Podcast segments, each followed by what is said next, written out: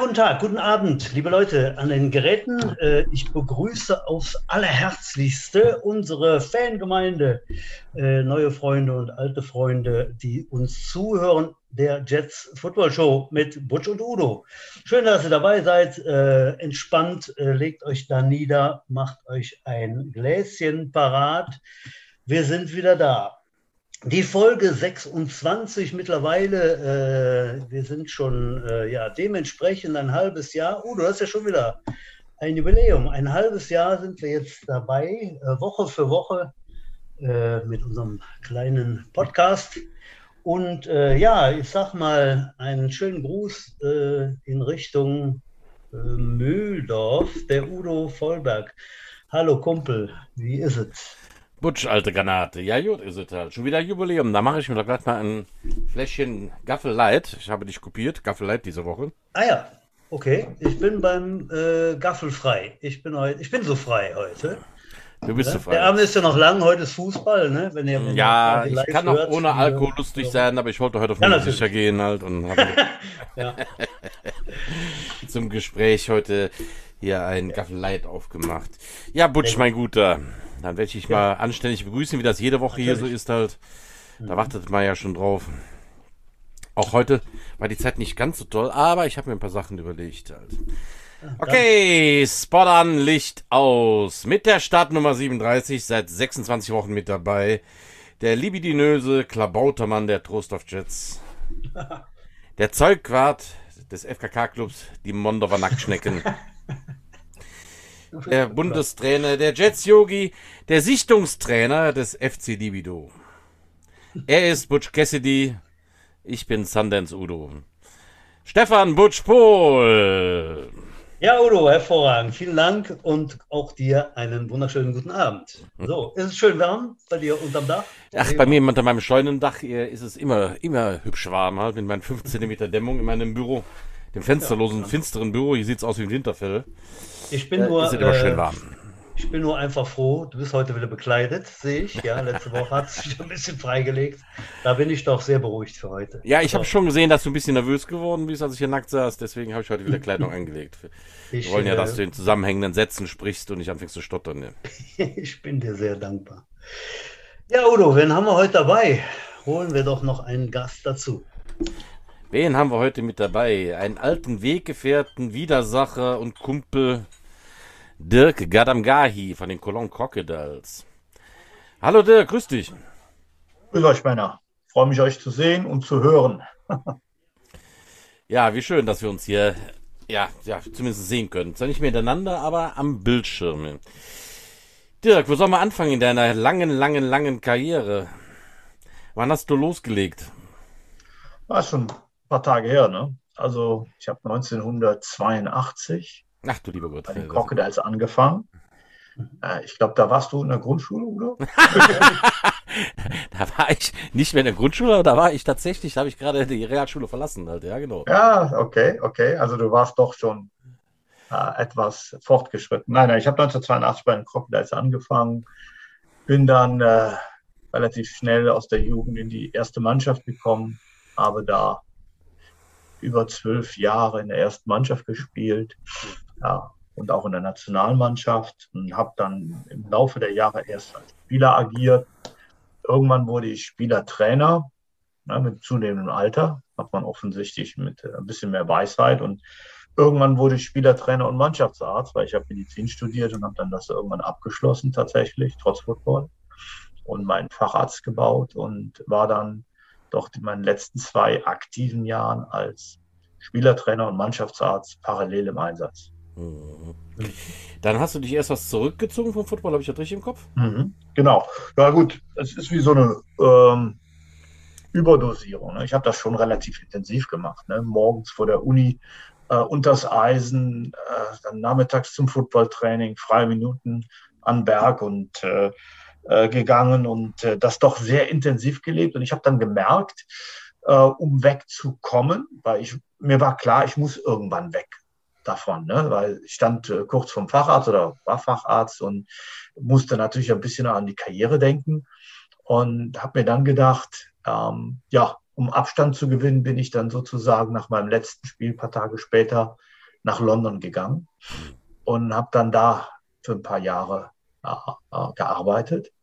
Und dadurch habe ich auch ein bisschen Abstand gewonnen zum Football. Ne? Es war ja äh, damals sicherlich, äh, gab es auch schon die etwas günstigeren Flüge, aber so ist, wie es heutzutage ist oder vor der Pandemie war, dass du jeden Tag fünfmal von Köln nach London für 20 Euro fliegen kannst. Das gab es nicht. Ne? Ja, also bin ich damals dahin und ich glaube, es hat mir auch ganz gut getan. Der, die räumliche Distanz führte auch dazu, dass ich so langsam ein bisschen Abstand gewinnen konnte vom Football und bin dann äh, ja, Ende der 90er so ein bisschen zurückgekommen, habe ein bisschen meine Kumpels unterstützt im Bereich der Jugend als Coach und im Bereich der, der zweiten Mannschaft bisschen bei der ersten Mannschaft und habe dann aber äh, irgendwann gemerkt, ähm, ich brauche brauch ein bisschen mehr Abstand. Bin dann aus einer chirurgischen Rolle äh, in, in die Industrie gewechselt zu einem großen Konzern und bin dann die ersten Jahre doch de, die ganze Zeit durch die Welt gereist und muss ganz ehrlich sagen, es hat mir auch ganz gut getan, Football-Abstand zu finden. Es war sogar so weit, Leute, die so ein bisschen älter sind, erinnern sich, es gab ja mal diesen Fernsehsender Premiere, da konnte man früher Football gucken. Und irgendwann meinte meine Frau, wie viel Football hast du eigentlich jetzt geguckt hier in der letzten Saison? Ich stellte fest, dass ich zwei Halbzeiten nur geschaut hatte. Das war ganz gut. So, habe dann meine Auszeit genommen und irgendwann kam mein Ältester auf mich zu und meinte, er würde gern Football probieren. Ne? Jetzt möchte ich extra, sage ich bei jedem Gespräch, wenn es um meine Jungs geht, vorausschicken, dass ich es nicht initiiert habe. Ne? Nicht, dass man immer denkt, Football Daddy und mal erfolgreich gewesen, jetzt müssen die Kinder auch Football spielen. Nee, meine Frau und ich haben immer Wert auf Sport gelegt. Meine Frau hat auch einen Sport-Background. Und äh, für uns war wichtig, dass die Kinder schwimmen und laufen können. Ne? Sind also beide mit drei Jahren äh, zum Schwimmen und zur Leichtathletik beim, hier in Köln beim ASV gekommen. Haben auch sehr erfolgreich Leichtathletik beide gemacht. Und irgendwann kam dann der Große an, im zarten Alter, ich glaube von achteinhalb oder so, und meinte, er würde es gerne mal probieren. Und der Patenonkel hat dann sich seiner angenommen. Das habe ich mir so ein halbes, dreiviertel Jahr immer so ein bisschen aus der Distanz angeguckt mit dem Kleinen, der dann immer mir den Ball zukickt, also jetzt keinen Football, sondern einen Fußball. Und irgendwann meinte der Kleine, er würde es auch gerne probieren. Wir fingen dann eben schon mit gut fünf Jahren an, durfte dann mittrainieren, war ganz happy. Ja, und die beiden Jungs sind dann doch äh, richtig eingestiegen. Dann habe ich mich mal eine Weile breitschlagen lassen, äh, als Coach zu agieren. Ich sage euch aber ganz ehrlich, ich weiß nicht, ob es die beste Idee war, weil ähm, ich irgendwie war ich davon getrieben oder bin heute noch davon getrieben. Äh, meine Jungs stehen nicht auf dem Platz, weil ich der Vater bin. Ne? Das ist bei mir immer so eine Prämisse gewesen. Ich habe immer äh, höhere Maßstäbe an meine eigenen Jungs gelegt, so wie bei mir früher auch. Ich bin nicht auf den Platz gegangen, ne? Sondern ich wollte, wenn ich auf den Platz gehe, musste ich sicherlich auf der Position der Beste sein, sonst hätte ich mich nicht wohlgefühlt. Und habe dadurch also auch gemerkt, dass ich da doch sehr, sehr streng war mit meinen Jungs, immer mehr verlangt habe von ihnen als von anderen Kindern und habe dann gesagt, das funktioniert so nicht. Lass die Jungs sich mal selber entwickeln und habe so einen Schritt zurück gemacht. Das hat uns allen gut getan. Die Jungs haben sich hervorragend entwickelt. Nicht, dass sie sich vorher nicht entwickelt hätten, aber haben sich hervorragend entwickelt. Mein Blutdruck ist auch runtergegangen. ja. Und habe dann eine Weile so als Football Daddy äh, das begleitet. Ne? Mit meinen Jungs dann privat trainiert. Das geht sehr gut, ne? wenn man so mit den Jungs äh, so Bergübungen macht, Sprintübungen, Footballübungen, wenn man das so privat macht, ohne den Verein drumherum, ist das ganz gut. Irgendwann trat dann mein alter Kumpel Markus Ley an mich heran, der ehemalige Präsident der Crocodiles, der die Crocodiles ja äh, quasi aus dem äh, Dornröschenschlaf, in den sie mal verfallen waren, wieder äh, erweckt hat und in die erste Liga geführt hat und hat mit mir gesprochen, hat gesagt, Dirk, äh, ich kann im Prinzip nicht mehr. Er hat unglaublich viel geleistet, der Markus. Da muss man heiden Respekt zollen. Und äh, hat mich gebeten, ob ich nicht Leute auch kennen würde und ob ich auch selber bereit wäre, mich wieder beim, bei den mehr zu engagieren. Ich habe mich dann ein bisschen umgehört. Ich hatte jetzt Glück in dem Sinne, dass einige Väter meiner Söhne, ähm, ja, einige Väter meiner Söhne. Nee, das, das, das stimmt was ja, nicht. Einige, einige Väter mit von Mannschaften. Es hat ganz schön wild in Köln, wie man so will. Ja, ja, richtig. Genau. Das ist total hier durchmischt in Köln. Nee, nee. Einige Väter von Mannschaftskameraden meiner Söhne ähm, auch Interesse bekundet haben und ebenso wie ich auch so aus Führungspositionen kommen. Ne? Und äh, ja, da hat man sich zusammengetan, zusammengesetzt, darüber diskutiert, was man machen könnte. Hat, äh, wir haben einen richtigen Workshop, weil wir alle, wie gesagt, aus Leitungsfunktionen in der Industrie kommen. Wir haben einen richtigen Workshop veranstaltet, wie es sich gehört, wie wir es eben kennen. Den ganzen Tag, acht Stunden und dann immer wieder zusammengesetzt, die verschiedenen Konzepte hin und her geschmissen und sind dann mit so einer Vision 2025 rausgekommen, haben gesagt, so stellen wir uns das vor, ne, wie, wo die Crocodiles äh, im Jahre 2025 stehen sollen und wie sehen so die Zwischenschritte aus? Was muss man an Strukturen einführen, an Prozessen und so weiter? Haben das dann im Verein vorgestellt, letztendlich dann auch nochmal vorgestellt auf der, auf der Vorstandssitzung. Und dann ist der Vorstand entsprechend gewählt worden und ich bin dann in die Funktion gerutscht des Sportdirektors. Und das mache ich jetzt. Okay. Ja. Was beinhaltet das bei euch, der Sportdirektor? Naja, der, der Sportdirektor ist zuständig für den, wie der Name sagt, Sportdirektor, jetzt mache ich mal keine Fehler, äh, für den ganzen sportlichen Bereich. Das heißt, ich bin dafür zuständig, dass die, die Strukturen, die Abläufe im Jugend- und Erwachsenenbereich äh, entsprechend äh, angegliedert sind, angepasst sind. Ich gebe euch mal ein Beispiel.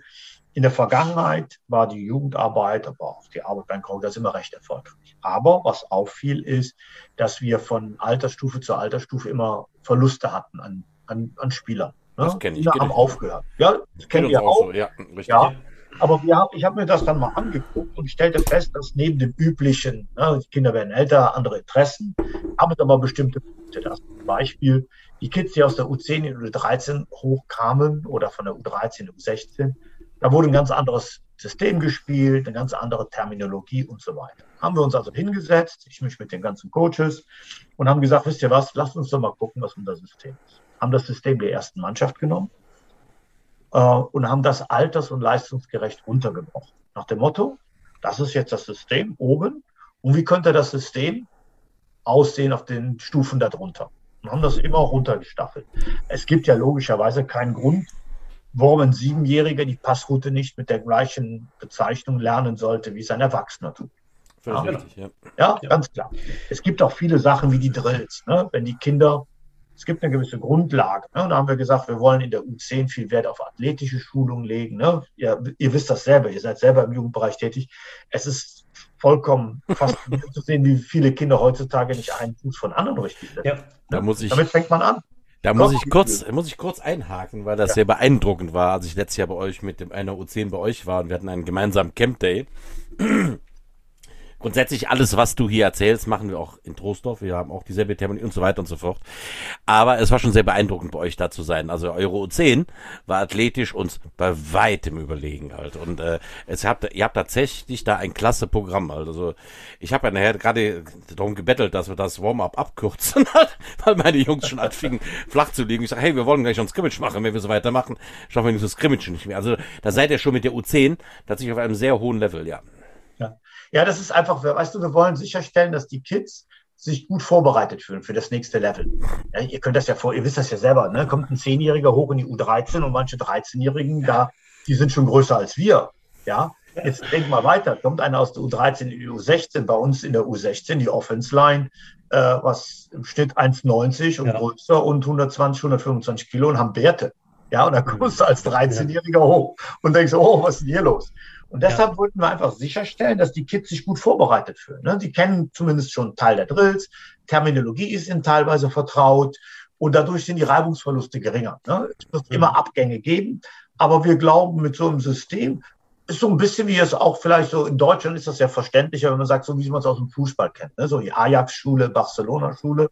So ist so ein bisschen unser Ziel, so die Crocodile-Schule da zu etablieren. Was ihr auch natürlich sehr gut macht. Ihr habt natürlich in der Millionenstadt Köln natürlich auch eine, wie soll, ich das sagen, eine größere Athletenauswahl. Ich bin ja schon froh, dass wir jetzt in Troisdorf inzwischen auch eine U10 stellen können, die übrigens auch sehr erfolgreich inzwischen ähm, äh, angenommen wird. Also ich habe da wirklich viele, viele, viele, viele Zugänge halt. Und ich glaube, die nächste U10 seid tatsächlich hier bei den Crocodiles. Mhm. Und ich glaube, eine weitere U10 hier im Umkreis von 20 Kilometern war keine. Also die Gamecocks ja. haben keinen. Also ich wüsste nicht, wer sonst noch eine U10 hat. Also müssen wir schon weiterfahren. Ne? Mhm. Äh, ja, Butch.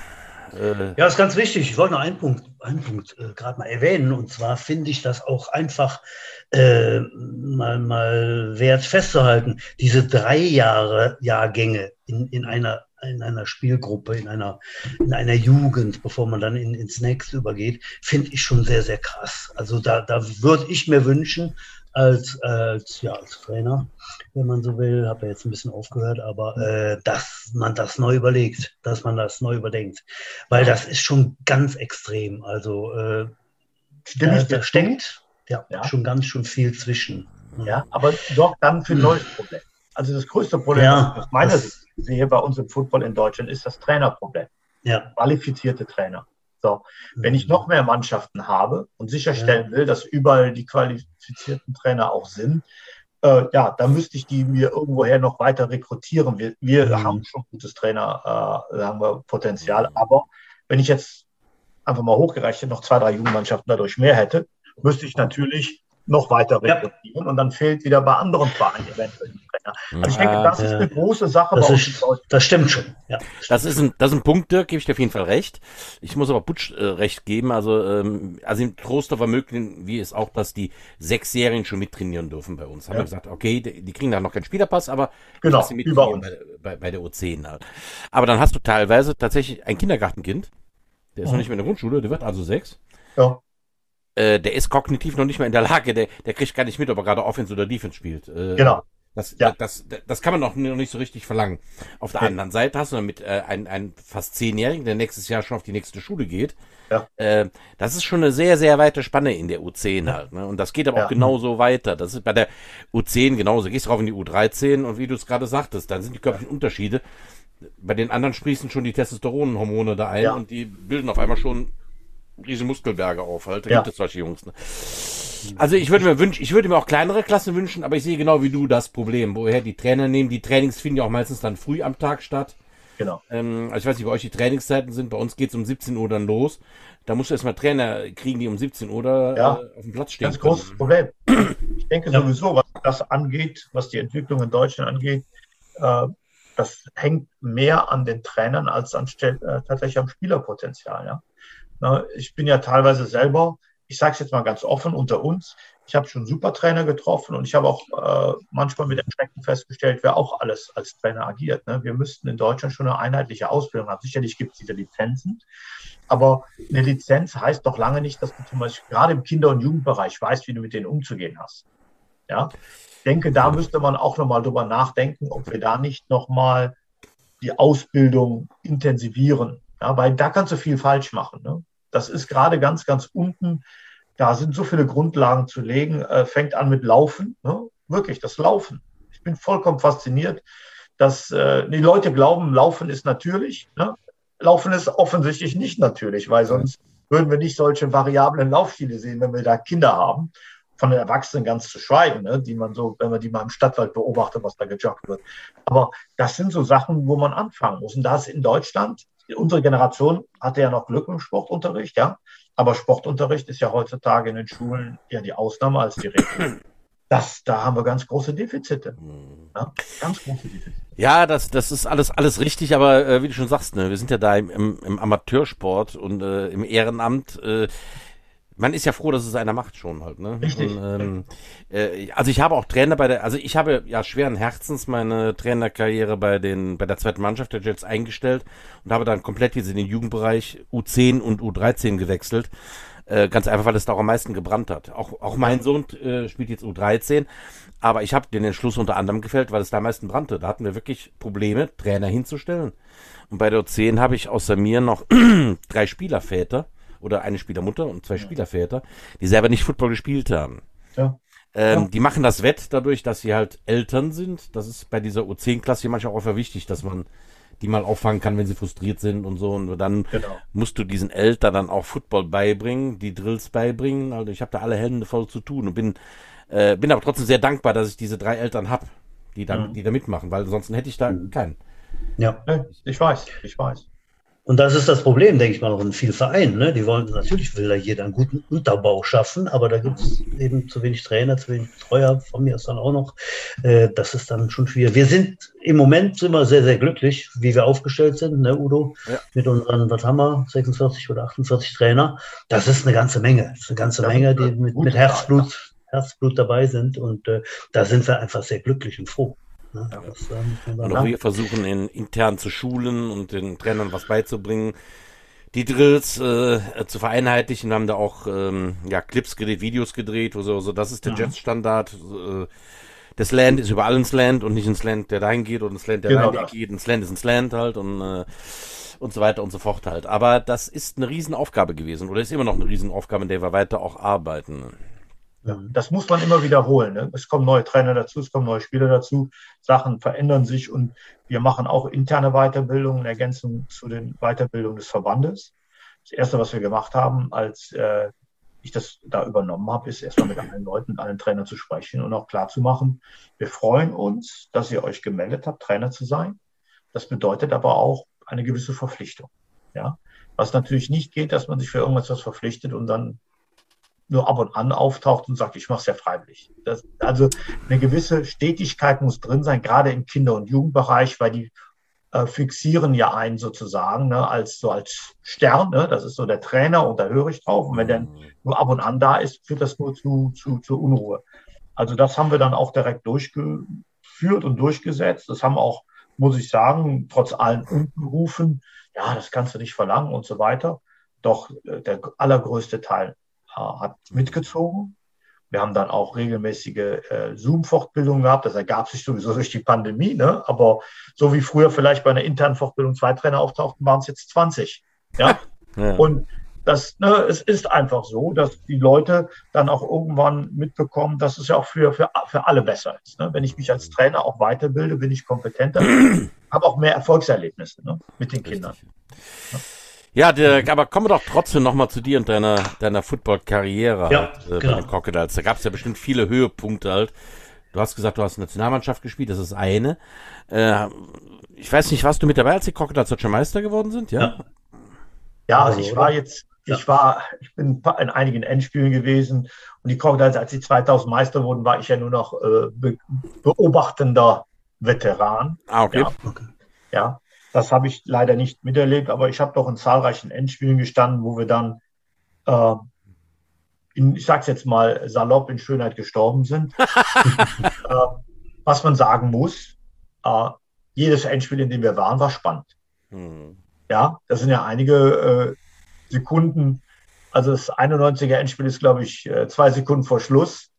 Entschieden worden mit einer fragwürdigen Schiedsrichterentscheidung, sage ich heute noch, dass die Berliner nochmal Ballbesitz kamen, um Field Goal zu kicken, was auch weiter war, als der Kicker jemals wahrscheinlich in seiner Karriere vorgekickt hat. Da muss man auch mal das Glück haben.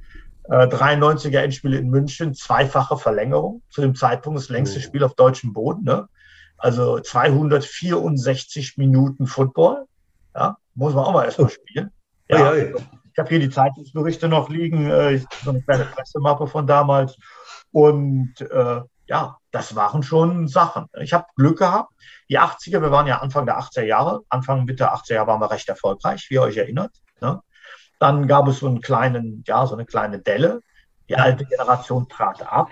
Die neue Generation war noch nicht so, sagen wir mal, erstligatauglich. Das heißt, äh, so 88, 89 sind wir dann nicht in die Playoffs gekommen oder im Viertelfinale ja. rausgekommen. Da gab es ja auch das denkwürdige Spiel. 88, glaube ich, war das, das wir gegen euch verloren haben. Ja, da war ich, ja, schon, ja. Da war ich ja, schon mit auf dem Platz. Genau, das, das war aber auch euer, euer, Jahr, wo er auch Düsseldorf geschlagen hat. Muss man ja, das stimmt. Erwähnen, ne? ja. Ja, ja, Das war äh, euer Jahr und es war eben nicht unser Jahr. Und dann ist es so gewesen, dass wir 1990 äh, mit einer sehr, sehr jungen Mannschaft überraschend ins Endspiel kamen. Ne? Das nennt man bei den Cocktails heute immer noch die Cinderella Season. Keiner hatte uns auf dem Bildschirm und ich weiß heute noch, Eröffnungsspiel damals gegen Düsseldorf. Und mein alter verstorbener, leider verstorbener Coach und äh, äh Freund äh, Walter Rolfing war ja damals Head Coach bei Düsseldorf und ich weiß, dass er damals die Devise ausgegeben hat, äh, dass man uns in, die, in den Boden stampfen sollte, ne? hoch zweistellig, am besten dreistellig zu gewinnen. Und das Spiel ging 8 zu 0 für uns aus.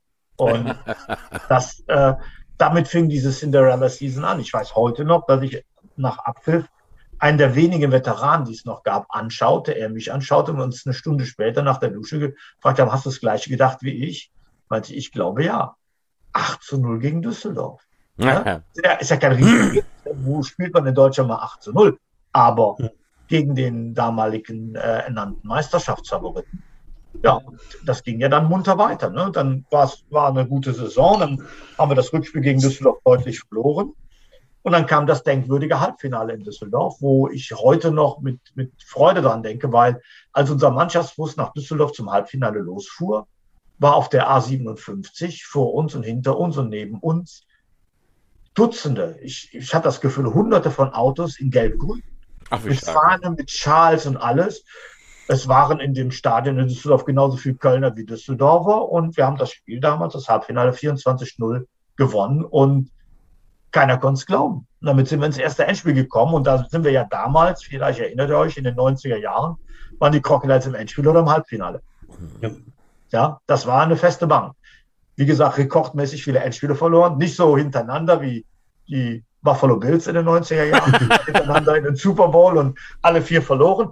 Aber wir haben immer gute Spiele abgeliefert und äh, ich habe damals äh, sehr viel Spaß gehabt. Mit der also Mannschaft, hatte, aber auch in der Liga. Also ich hatte damals schon das Gefühl, dass, also ich bin groß, oder ich bin beim Football angekommen mit meiner Rookie-Saison damals äh, 88, da, da endete gerade diese Düsseldorfer Dynastie. Also da hatten mhm. ja, da nannten sich ja damals Serienmeister. Ja. Ähm, danach kamen dann äh, eure Jahre. Ja. Das, das war ganz klar. Ich meine, ich kann mich erinnern, als diese, diese äh, ja, Periode mit Michael Davis anfing. Also, was hatte man vorher in Deutschland nicht gesehen. Der war eigentlich der erste deutsche äh, Knaller-Import, sag ich mal. Der, also der ja. erste Import, der, der, der wirklicher Gamechanger war halt. Also, ja. äh, Und auch nur per Zufall. Der war ja mit der Kirchentruppe sozusagen hier unterwegs. Ja. Ach Aber nein. Das wissen ja viele Leute gar nicht mehr. Nee, die Geschichte, ja, die Geschichte kenne ich auch noch nicht. Äh, Christian, Christian irgendwas, Athlete, ja. Christian Athlete. Ja. Es gab da so eine äh, christliche Truppe von Footballern, die durch Europa getourt sind. Und die haben dann 1989 auch gegen, oder was, 88, nee, 89, glaube ich, gegen die Crocodiles gespielt. Im Südstadion. Da war richtig was los. Haben uns natürlich auch fürchterlich vermöbelt, klar. Und damals war der Michael da noch Running Back. Und dann ist er dann, hat er sich entschieden, in Köln zu bleiben und äh, noch ein Mannschaftskamerad von ihm damals, der, der David Tenney. Und dann sind die beiden, Ach, der, mhm. dann haben damals auch äh, David damals den, den, den, den Coaching-Posten übernommen und hat einige Änderungen eingeführt. Also unser Training wurde schon weitaus professioneller. Ne? Also so wie es in Amerika ablief, lief es dann plötzlich bei uns im Training an. Es war doch, eine, ein doch enormer Fortschritt. Ja, und dann äh, ist dann irgendwann Michael Davis von Running Back auf Quarterback gewechselt und der Rest ist Geschichte. Ne? Jedes ja. Jahr Halbfinale oder Endspiel. Ja. Und das war schon was, ne? Ich meine, das ist ja heute noch schwer zu verteidigen, wenn du einen Quarterback hast, der einen Arm hat und der auch noch selber so laufen kann. Damals ja. war das eine unlösbare Aufgabe für eine Defense halt. Also, ja. Hast du ja gesehen bei der U10, als ihr hier bei uns wart. Ja. ja, ja, da gab es so einen, ne? Ja, ja. ja. Ist noch nicht ganz so dunkel wie der Michael, aber doch, ich bin mir sehr, sehr sicher, dass wir von deinem Sohn noch einiges hören werden in Zukunft. Ja. Ja. Der hat mich jetzt Sind, auch sehr äh, beeindruckt. Du hast zwei Söhne, Dirk, ne? Und ja. beide, beide spielen noch? Ja, ja, beide spielen. Der, der Große ist 16, ja, der ah, spielt ja. Outside Linebacker. Ja, der ist ah, ja. äh, auch unglaublich athletisch. Also ich bin immer neidisch. Die müssen das von der Mutter haben. Ne? Irgendwo. Von wem sonst? Ne? ja, natürlich. Das, die sehen erstens gut aus. Von der ja, Mutter. Ja, ist sehr, sehr unfassbar eigentlich. Ja, ja, ja. Ich wundere mich auch immer wieder. Ich bin immer wieder fasziniert. Meiner, er ist ja. auch ein unglaublich athletischer Spieler. Hatte letztes Jahr, äh, ja, war ja Pandemie, das Jahr davor hat er ein bisschen Pech, hat eine Fußverletzung gehabt, hat eine halbe Saison verloren. Aber der ist, da bin ich auch sehr, sehr zuversichtlich auf seine Trainer, dass der auch relativ ähnlich einschlagen wird wie der Kleine in der Offense, in der Defense. Und ja, der Kleine ist jetzt äh, Starting Quarterback in der U13, obwohl er immer noch 10 ist. Ja, Wahnsinn. Ich kann mich an eine sehr süße Szene erinnern, wie wir im gemeinschaftlichen Aufwärmen einen Drill hattet, äh, wo die Spieler Kopf an Kopf liegen und dann steht man auf und äh, der hintere jagt den vorderen halt. Ja. So, und da lagen tatsächlich dein Sohn und mein Sohn äh, hintereinander. Dein Sohn vorne, der rannte also weg und mein Sohn sollte der rennen. Ja, der Drill geht los, pfiff, patsch auf. Ne? Als mein Sohn auf den Beinen war, war dein Sohn schon auf der anderen Seite vom Platz bei dem Ziel halt. Und mein Sohn so ganz bewundernd zu deinem Sohn, boah, bist du schnell. Aber die Kids, ja, das, das Schöne ist, ist ja, ähm, was mich besonders stolz macht bei den Jungs, ist, dass sie gewisse Werte haben. Sie sind sicherlich hervorragende Footballer, aber was mich am meisten freut, ist, dass sie gewisse Werte verinnerlicht haben, die mir beim Football immer wichtig waren. Ne? Kameradschaft, sich auch um die Schwächeren zu kümmern. Also mir ist gerade da so eine Szene auch im, äh, im, Kopf geblieben aus der letzten Saison. Wir hatten ja Gott sei Dank mit der U10 ein paar Spiele. Da hatten wir da auch ein äh, Trainingsspiel gegen äh, die, die Dorsten Reapers. Und da war ein Kind, was nicht mehr so gut konnte. Und die, die beiden Mannschaften liefen zum Warm-up um den Platz rum und ein Kind von den Reapers lief zurück. Und der Kleine, der dann vorne weg lief, als vorne weg lief, dann die ganze Schlange zurück zu dem Kind hin und hat das geschoben und untergehakt und alles. Ohne dass einer was gesagt hat. Und äh, das hat mir gezeigt, dass gewisse Werte angekommen sind. Du, wenn sie erfolgreich sind im Football, freue ich mich für sie. Aber was mir als Vater wichtig ist, dass sie gewisse Werte lernen. Und ich habe versucht, meinen Jungs immer beizubringen, die Stärkeren kümmern sich um die Schwächeren. Ja? Ist so. Und im Football war es ja auch immer so. Wir haben immer alle zusammengehalten. Ne? Wir haben ja auch viele Fights untereinander ausgefochten. Aber hier, Butch, äh, du und ich, als wir bei der Nationalmannschaft waren, dann war das eine Mannschaft. Ja, da ja, war natürlich. Die Fights auf dem Platz vergessen und man hatte trotzdem genossen. Also ich muss ganz ehrlich sagen, einige Leute, mit denen ich mir die härtesten Duelle in meiner Karriere gele äh, geleistet habe, sind die Leute, die, äh, mit denen ich heute noch Kontakt habe und sehr, sehr freundschaftlichen Kontakt habe. Ja, genau. Ja, dann können wir direkt mal zu dem, zu dem Block übergeben, dem Block des Jahrhunderts. Äh, und zwar war das, liebe Zuhörer, die, äh, die Situation äh, wo ich den Dirk so richtig kennengelernt habe. Halt bei einem Spiel, es war in Bonn im Groner Stadion und ähm, ich war, ich war Strong Safety zu der Zeit und äh, angesagt war, sie hatten irgendwie so einen Blitz, irgendwie einen Blitz dann auch noch durch die Linie. Keiner weiß warum, aber das war eben so. Und äh, ja, es sah zunächst ganz gut aus. Ne? Also da öffnete sich die, die Linie und äh, der Guard ging nach außen oder nach innen, ich weiß es gar nicht mehr. Und der Tackle blockte außen, der Center blockte innen. Und da dachte ich, hm, okay, da passe ich durch. Und äh, ja, musste eben voll, volles, volles Karacho da durch. Ähm, so ein bisschen verhalten wie heute, das kannte man früher nicht. Ich hatte also dann richtig, äh, richtig Geschwindigkeit drauf und dachte, hahaha, da bist du dann mal direkt durch. Äh, ja, du willst weiter erzählen. ja, ich habe dich ja die ganze Zeit aus dem Augenwinkel beobachtet. Mm, das, das heißt, ich mich extra Na, zur Seite ja. gedreht, dass du dachtest, ich sehe dich nicht. Mm. Na, und als du dann mit Fullspeed mitten im Loch warst, äh, habe ich mich umgedreht. Ja, genau. Und nicht nur das, sondern du hast mich, glaube ich, so richtig schön am, am tiefen, tiefen Oberschenkel erwischt, sodass ich dann äh, ja ein ganzes, einen ganzen Quadratmeter äh, Rasenerde am, am Helm nachher hängen hatte. Und wir haben uns alle, glaub ich, angeguckt. Es tat ein bisschen weh, aber das war. Hast du einen schönen 360 gemacht, wie man heute sagt. Du hast eine ja? schöne Flugbahn ja, gehabt. Also was man, was man dir zugestehen muss, ich habe lange niemanden so schön fliegen sehen. Ja, ja doch, doch. Sah, doch das sah ja. wirklich professionell aus. Also wenn du Stuntman gewesen wärst, hätten sie dich für jeden Film genommen. Ja, es war schön. Ja, es hat auf jeden Fall Spaß gemacht und ich dachte, hey, geil. das war ja jetzt geil. Ja, und seitdem äh, kennen wir uns eigentlich so. Ne? Ja. ja. aber das ist das eben, was das damals ausgemacht hat. Ne? Man, ja. man, hat wirklich harte Spiele gehabt, äh, sich auch nichts geschenkt und ich weiß, der Sport ist unglaublich athletisch geworden. Ne? Aber mhm. äh, eine gewisse Härte war, also sagen wir so, ich glaube, in manchen Aspekten war es damals härter weil wir eben gewisse Sachen machen mussten, Anführungsstrichen durften, äh, die dich heutzutage vom Platz bringen. Ne? Also wenn du so Blocks oder Tackles, wie wir früher das gemacht haben, weil es damals so die Regel war, würdest du heute nach einem Spiel zu vom Platz gestellt werden. Gibt gute Gründe dafür. Ne? Also was hätte aus mir werden können, wenn ich nicht so viel auf den Kopf bekommen hätte. Ne?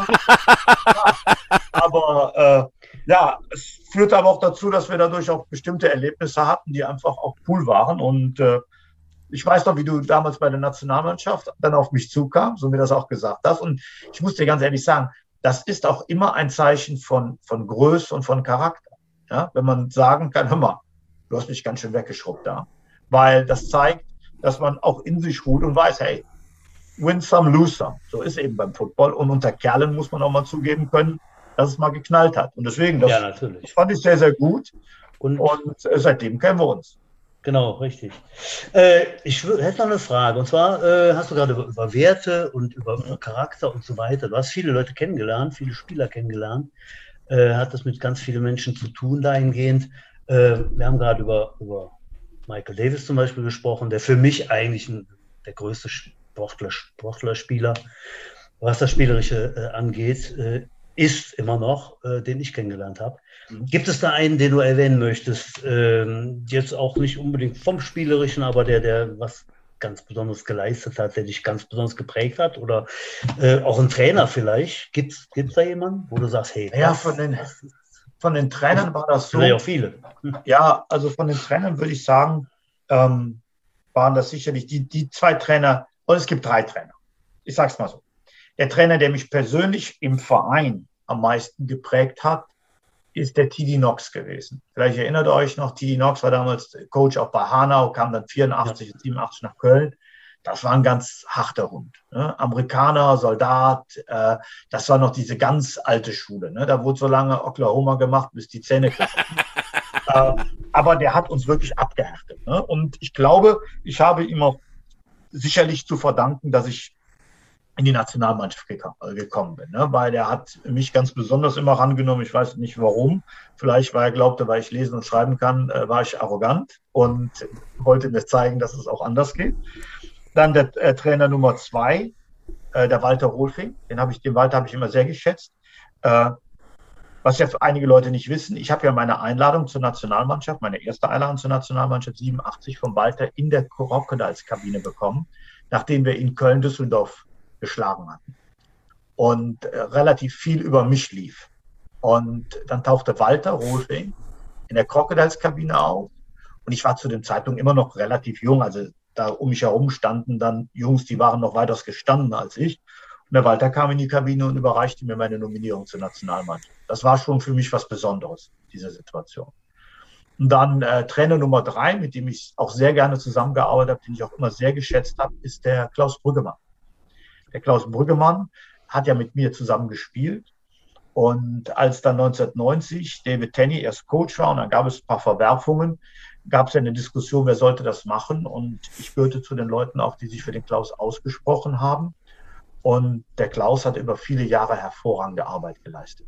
Ja, also ein Eigengewächs, ein deutscher Headcoach, der dich äh, jedes Jahr ins Endspiel oder Halbfinale bringt, unabhängig davon, ob man es gewinnt oder nicht. Ja, ich muss mal eins sagen, wenn du ein Endspiel wie in München verlierst nach zweifacher Verlängerung, ja, oder äh, drei Sekunden Verschluss durch ein Field Goal, das kann man jetzt nicht dran festmachen, weil es ein deutscher Coach war. Ne? Es waren einfach auch, vielleicht nicht hätte es sein, sein sollen, aber jemand, der eine Mannschaft über sechs, sieben Jahre, die er ja die gecoacht hat, immer ins Halbfinale und Endspiel bringt, da muss man Respekt vor haben. Ne? Also Klaus war auch ein ganz, ganz ruhiger und ich muss sagen, ich habe den immer sehr geschätzt.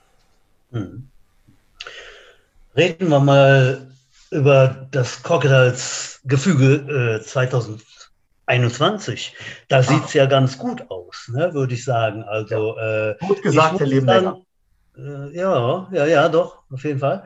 Ähm, drei Spiele mit zum Teil äh, wahnsinnigen Zahlen. Also ihr habt dann die, die, die drei, die drei äh, Zugänge oder ja, Chris Strong ja. ist ja nicht wirklich ein Zugang. Der war ja, der war, war der schon bei euch? Oder nee, der war äh, 2019 bei Düsseldorf. In Düsseldorf, ja. okay. Mhm. Ja, aber äh, in der Defense, der Emory Polly war 2019 schon bei uns. Ja, okay. ja wir, mhm. haben, wir haben, ich sag's mal so, insofern was Glück gehabt. Ihr, ihr wisst ja, dass wir einiges an Abgängen hatten durch diese äh, Kölner Konkurrenz, ne, durch die ELF, haben mhm. sich ja viele Spieler, doch wirklich viele Spieler, also fast 14, ich glaube 14 Spieler, nicht alle starten, 14 Spieler aus dem Kader, entschlossen, dass äh, die ELF äh, für sie bessere Perspektiven bietet. Darüber mhm. kann man diskutieren, aber es ist so. Und wir mussten dann relativ kurzfristig einen neuen Kader bauen. Jetzt kommen ja verschiedene Faktoren hinzu. Ne? Wir sind alle in der Pandemie gewesen und jeder von uns weiß, es ist keine einfache Zeit. Jetzt verlierst du viele Spiele, die Jahre bei dir waren. Punkt eins. Punkt zwei, wir haben mit der Stadt Köln, obwohl wir ein Traditionsverein sind, nicht unbedingt das beste Verhältnis. Sagen wir es mal so, mit dem Sportamt. Das Sportamt in mhm. Köln, das hat so seine gewissen, ich sag's mal, Eigenheiten. Offensichtlich werden da Entscheidungen getroffen, die man als äh, rationaler Mensch nicht ganz nachvollziehen kann auf jeden Fall äh, die Entscheidung dort entspricht nicht dem Regelwerk. Ne? Wir als Traditionsverein mit Riesenjugendarbeit müssen mehr oder minder auf dem Acker trainieren. Und wenn man sich die sogenannte Großsportanlage Bocklemünd mal anguckt, ihr habt ja vielleicht diese Express-Story da auch gesehen, die Fotos, mhm. dann denkt man, das ist äh, Russland nach dem Fall der Sowjetunion. So sieht es da aus. Und wir als Traditionsverein. Während dann äh, ein Drittligist in unserem alten Stadion äh, auf Kunstrasen mit Footballmarkierungen trainieren kann. Und dann taucht eine neue Konkurrenz auf, eine GmbH, also noch nicht mal ein Verein, keine Jugendarbeit. Und durch ein interessantes Konstrukt genehmigt mal die Stadt Köln den direkt das Training da, obwohl man uns das seit Jahren zugesagt hat. Aber das ist so. Es ist so, wie es ist, kann man nichts dran ändern. Das heißt, wir hatten dann äh, als der neue Vorstand und ich eben auch als Sportdirektor äh, optimalen Start. Ne? Pandemie, ELF, Stadt Köln. Ja, so. Wir haben uns da durchgebissen und uns ist, gel ist gelungen, eine Mannschaft zusammenzustellen, auch mit finanziell begrenzten Mitteln, wo, wovon ich sagen würde, die Spieler sind gewiss nicht schlechter als die Spieler, die uns verlassen haben, aber vielleicht passen die auch besser zu. Ihr wisst ja selber, nicht nur der individuelle äh, Spieler, der individuelle Spieler, seine Qualität macht den Ausschlag, sondern wie die Leute am besten zusammenpassen. Und manchmal ist es so, dass wenn ein, eine Gruppe von Leuten äh, dich verlässt, eine Gruppe von Spielern, ist das vielleicht so wie eine Katharsis, wie eine Reinigung. Ne? Mhm. Es hat vorher nicht so richtig funktioniert. Die waren zwar sicherlich individuell gut, aber es war immer ein bisschen Sand im Getriebe. Und es ist uns gelungen, äh, durch auch äh, Rekrutierung auch in Benelux und in anderen Bereichen, auch aus, und, aus der zweiten Mannschaft. Und in Trostorf?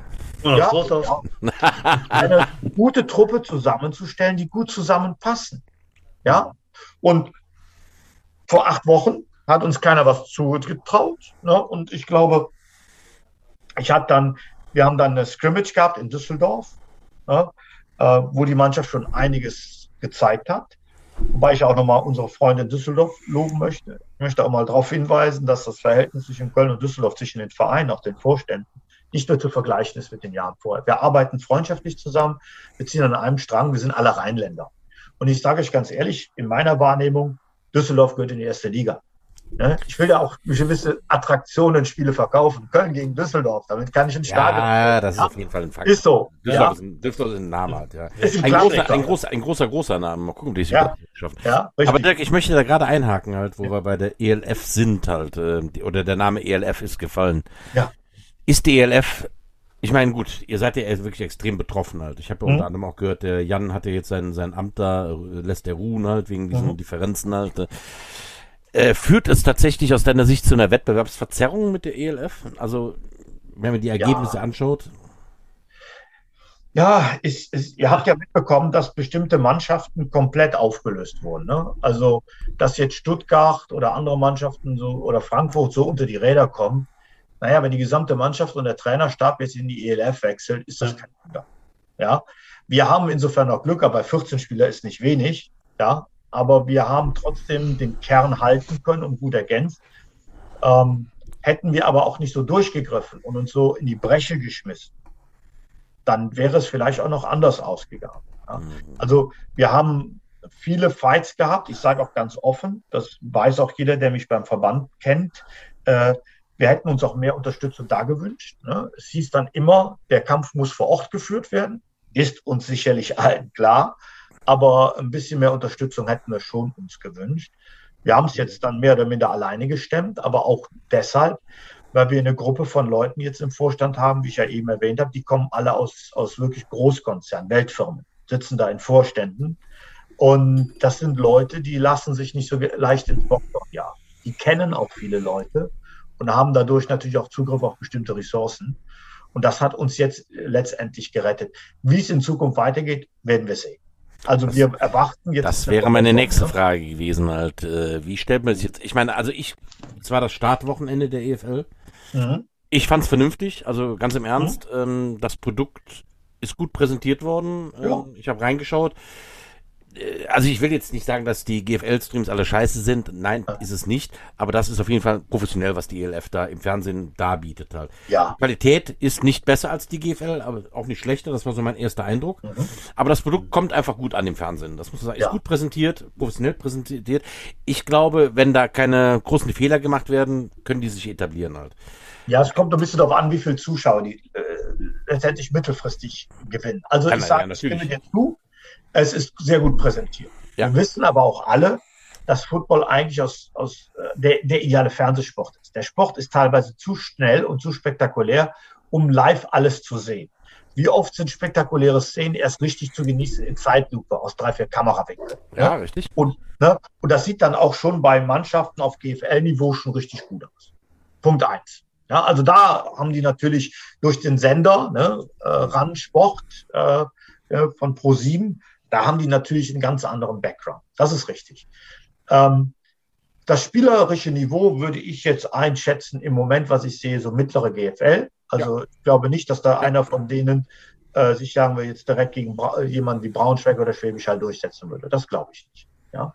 ja was, was ich glaube ist, äh, die Grundidee ist ja nicht falsch.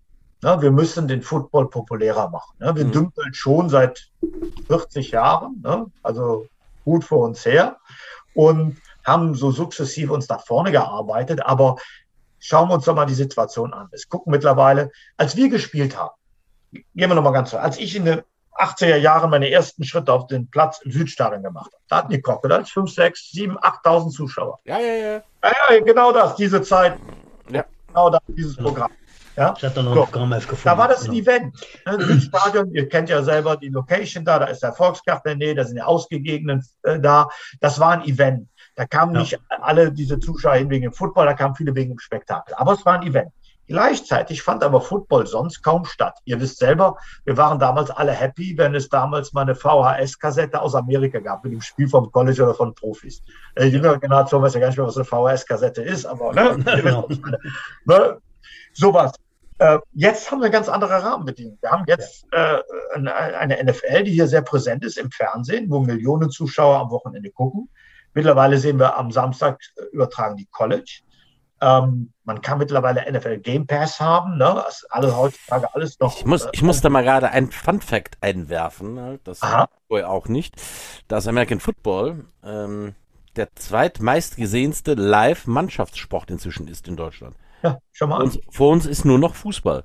Ja. Bei Live-Übertragung von Mannschaftssportarten. Wenn man genau darüber nachdenkt, äh, denke ich, okay, stimmt. Äh, äh, das war, dann war die Entscheidung, dann fällt das auch einfach nachzuvollziehen, weshalb so äh, Pro 7 Max dazu kommt, sowas äh, bei sowas Absolut. einzusteigen. Ja. Ja. Andererseits, wo du das sagst, Udo, ist ein bisschen auch ein Armutszeugnis für uns als Gesellschaft von der sportlichen Seite her. Warum? Ihr wisst doch alle noch, wie viele Olympiamedaillen wir früher, wenn ich sage wir, ne, Bundesrepublik gewonnen hat und wenn die DDR dazu waren, waren wir weit vor allen anderen Nationen. Ne? Und wir waren auch in der Leichtathletik früher mal ganz gut. Mhm. Ihr könnt euch daran erinnern, 18 Jahre gab es immer das große ASV-Sportfest. Da kam ja, mal, äh, Moment, äh, wie gesagt, Live-Übertragung, Mannschaftssportart, ne? Also, ja, aber trotzdem, es findet ja kaum mehr was in Deutschland anderes statt. Wenn ja. ihr euch umguckt, ja, okay. sagt man Kölner Stadtanzeiger auf die ersten vier Seiten im Sportteil sind, sind Fußball. Da geht es runter bis in die vierte Liga. Und dann kommen ja. die anderen Sportarten. Also es ist so eine Art Monokultur in Deutschland entstanden. Und da sind die natürlich geschicktermaßen in diese Nische reingegangen, Gott sei Dank mit der NFL Randsport da. Und dadurch ziehen die Leute, die sagen, weißt du was, ich habe jetzt keine Lust, jeden Tag von vorne bis hinten Fußball zu sehen und äh, gucken das auch. Und deswegen sind jetzt die Rahmenbedingungen ja perfekt. Also das hatten wir damals nicht. Nur andererseits hatten wir damals höhere Zuschauerzahlen. Das heißt, wenn wir das jetzt in Zukunft kombinieren können, das heißt höhere Zuschauerzahlen in den Stadien, ja, was das auch ein bisschen das Spektakel und die Attraktivität angeht, mit einer Darstellung im Fernsehen ist das ideal. Wo wird es darauf hinauslaufen? Ich weiß es nicht. Sollte die ELF überleben und das Konzept überleben, wird es gegebenenfalls mal auf etwas hinauslaufen, was wir aus dem Profifootball kennen, aus den 60er Jahren. Ne, die, viele Leute wissen ja gar nicht, dass die, warum gibt es die NFC und die AFC ja, richtig, genau. in der NFL?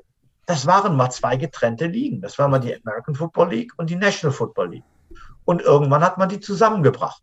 So, wer weiß, ob, wenn, wie gesagt, Produkt 1 überlebt, ob das andere, etabliertere Produkt nicht sagt, mit den attraktiven ich, Teams sollte man vielleicht zusammengehen. Ich glaube tatsächlich, dass die interessante Überlegung ist, wer wen mehr braucht. Also, wie bereits auch schon mehrmals sagtest, natürlich, DFL macht selber keine Jugendarbeit. Sie brauchen Footballspieler. Die können sie jetzt eigentlich nur aus ja. der GFL oder ja, dem Unterbau klar. der GFL, wo auch immer, rekrutieren halt. Ja, man, äh, das heißt, eigentlich braucht im Moment die, die EFL, die GFL auf jeden Fall. Ja. Um, Äh, warum soll nicht die GFL aber auch von dem professionellen Marketing profitieren? Halt? Genau. Ähm, ja, das denke ja. ich. Ich sage, wenn ich ganz ehrlich ich. sage, ich bin jetzt seit 35 Jahren oder jetzt muss ich mal wieder anfangen zu rechnen, nicht ganz 35, aber über 30 mhm. Jahren äh, beim Football. Da hat sich von diesem, das Produkt Football ist seitdem nicht entwickelt worden. Ja. Da hat sich nicht viel getan. Im Gegenteil, du hast völlig recht. Also ich kann mich auch erinnern, dass ich in Bonn teilweise vor 1500 Zuschauern ja. gespielt habe und, und mehr. Ja, und äh, das ist eher weniger geworden. Ähm, und äh, da hat sich bis heute nicht viel getan. Ich denke ja auch mal, wenn man mit der GFL, und damit meine ich jetzt nicht die Cologne als Verein, sondern den Verband, äh, weshalb hat es in, weshalb hat so ein Isume nicht mit der GFL gesprochen oder hat er und äh, das passte nicht? Weiß man Weiß nicht. Es, ne? Ja, die Sache ist doch ne? folgendes. Jeder hat da so seine eigene Agenda. Letztendlich müssen wir sehen, dass der Sport nicht auf der Strecke bleibt. Richtig. Tatsache ist, die ELF kann ohne den Unterbau der GFL das heißt Unterbau. Die GFL ist momentan mindestens genauso gut, wenn nicht sogar besser. Also ich würde momentan auf kein ELF-Team äh, wetten, wenn es darum geht, wenn die mit der GFL in einer Liga wären, dass die damit Meister werden. Aber das ist was anderes. Die Darstellung der ELF ist sicherlich durch den Fernsehsender dahinter erstklassig. Wir brauchen aber auch in Deutschland vernünftige Strukturen, um dann eben diese Pipeline zu generieren. Wir müssen aber auch realistisch sein. Ne? Also äh, den Jungs Wege aufzeigen. Aus unserem Jugendprogramm U19 gehen jedes Jahr, jedes Jahr mehrere Jungs mit Vollstipendien aufs College. Jetzt haben wir wieder drei, wahrscheinlich sogar vier Jungs aus der U19, die aufs College gehen. Also wir machen schon keine schlechte Jugendarbeit in Deutschland. Ne? Viele Highschools schaffen das nie, vier Spieler aufs College zu bringen. Was aber jetzt das Problem ist, wenn man hat, auch die ELF muss man mit einem gewissen Realismus betrachten. Das heißt, mich stört das ein bisschen momentan, dass da Jungs versprochen wird, euer Game Tape wird in der NFL angeguckt und ihr werdet alle Profis. Und dann sieht man Verträge von 100, 200 Euro im Monat. Also auch da wird viel, äh, viel Show betrieben. Letztendlich finde ich, was immer den Football in Deutschland weiterbringt, bin ich dabei. Richtig. Ich habe auch keine Berührungsängste mit der ELF. Ich habe eher Probleme damit, wenn man, ich sag's mal, äh, unfair spielt. Ja, ich weiß aber auch, dass bei uns im Verband und in der GFL einiges im Argen liegt. Wahrscheinlich liegt die Wahrheit irgendwo in der Mitte und irgendwo werden wir uns finden müssen. Deswegen, wenn ich jetzt Visionen hätte, ne, und vielleicht erinnert ihr euch, Winston Churchill hat gesagt, wenn du Visionen hast, solltest du zum Arzt gehen. Deswegen gucke ich ab und an, gucke ich ab und an in den Spiegel und frage meinen eigenen Arzt. Aber Tatsache ist, Vielleicht läuft es darauf hinaus. Wir bauen die Liga, äh, irgendwann gibt es ein Merger und wir sind alle stark im Fernsehen vertreten. Wir haben ein, ein System, wo die Jungs regelmäßig aufs College schicken, in die europäische Liga, von da aus entweder via College oder europäische Liga ins, in, in die NFL und alle sind zufrieden. Ja, letztendlich geht es mir darum, dass die Jungs. Also ich spreche jetzt mal aus der Sicht des äh, kleinen Drittligisten bei den Trust of Jets halt. Wir hatten immer damit zu kämpfen, dass äh, die Spieler bei uns, die wirklich gut waren, sich dann zu höheren berufen, dass sie zum Beispiel zu Cologne Crocodiles gewechselt sind halt. Ne? Ähm, mhm. damit muss man, glaube ich, auch einfach leben halt. Ähm, ja. Genauso wie ihr eben jetzt leben müsst, dass ein paar Jungs sagen, nee, ich will lieber im Fernsehen sein bei der EFL. Ja, ist so. ne? äh, letztendlich alles, was den Football in Deutschland professioneller und populärer macht, hilft uns. Ne? Ja.